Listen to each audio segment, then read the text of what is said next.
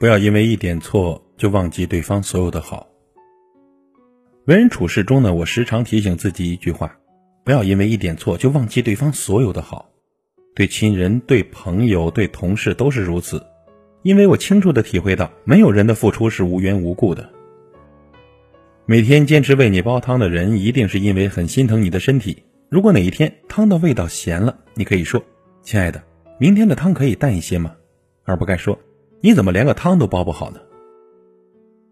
每天顺路送你上下班的同事，一定是因为把你当做朋友了，而不仅仅是因为顺路。如果哪天他不能送你了，你可以想别的办法，而不该指责他为什么今天不送你呢？别人的好对你来说就像一颗糖，可能吃了就没了，但你应该记住那一刻在口中的甜蜜。如果哪天他犯了错，可能那味道会变淡，但他不该像一道疤痕一样留在你的身体里的。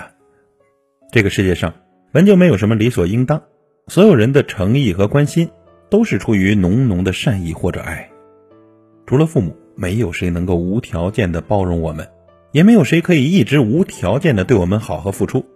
同样，如果我们遇到这种不看你所有的好，只追究你做错了什么的人，能做的也只有敬而远之了。所以，无论是恋人还是朋友还是家人，比起责怪，更要学会相互的体谅，这也是人生的必修课之一了。永远不要因为对方做错一点点事情。就忘却过去的日子里，他是怎样对你好的。还有，世界虽大，良人不多，多想一想对方带来的温暖和给予的爱，闪亮的日子总是多过黑暗的，不是吗？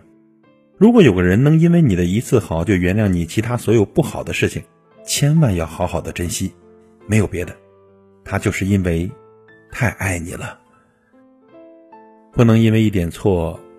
就忘记对方所有的好，您记住了吗？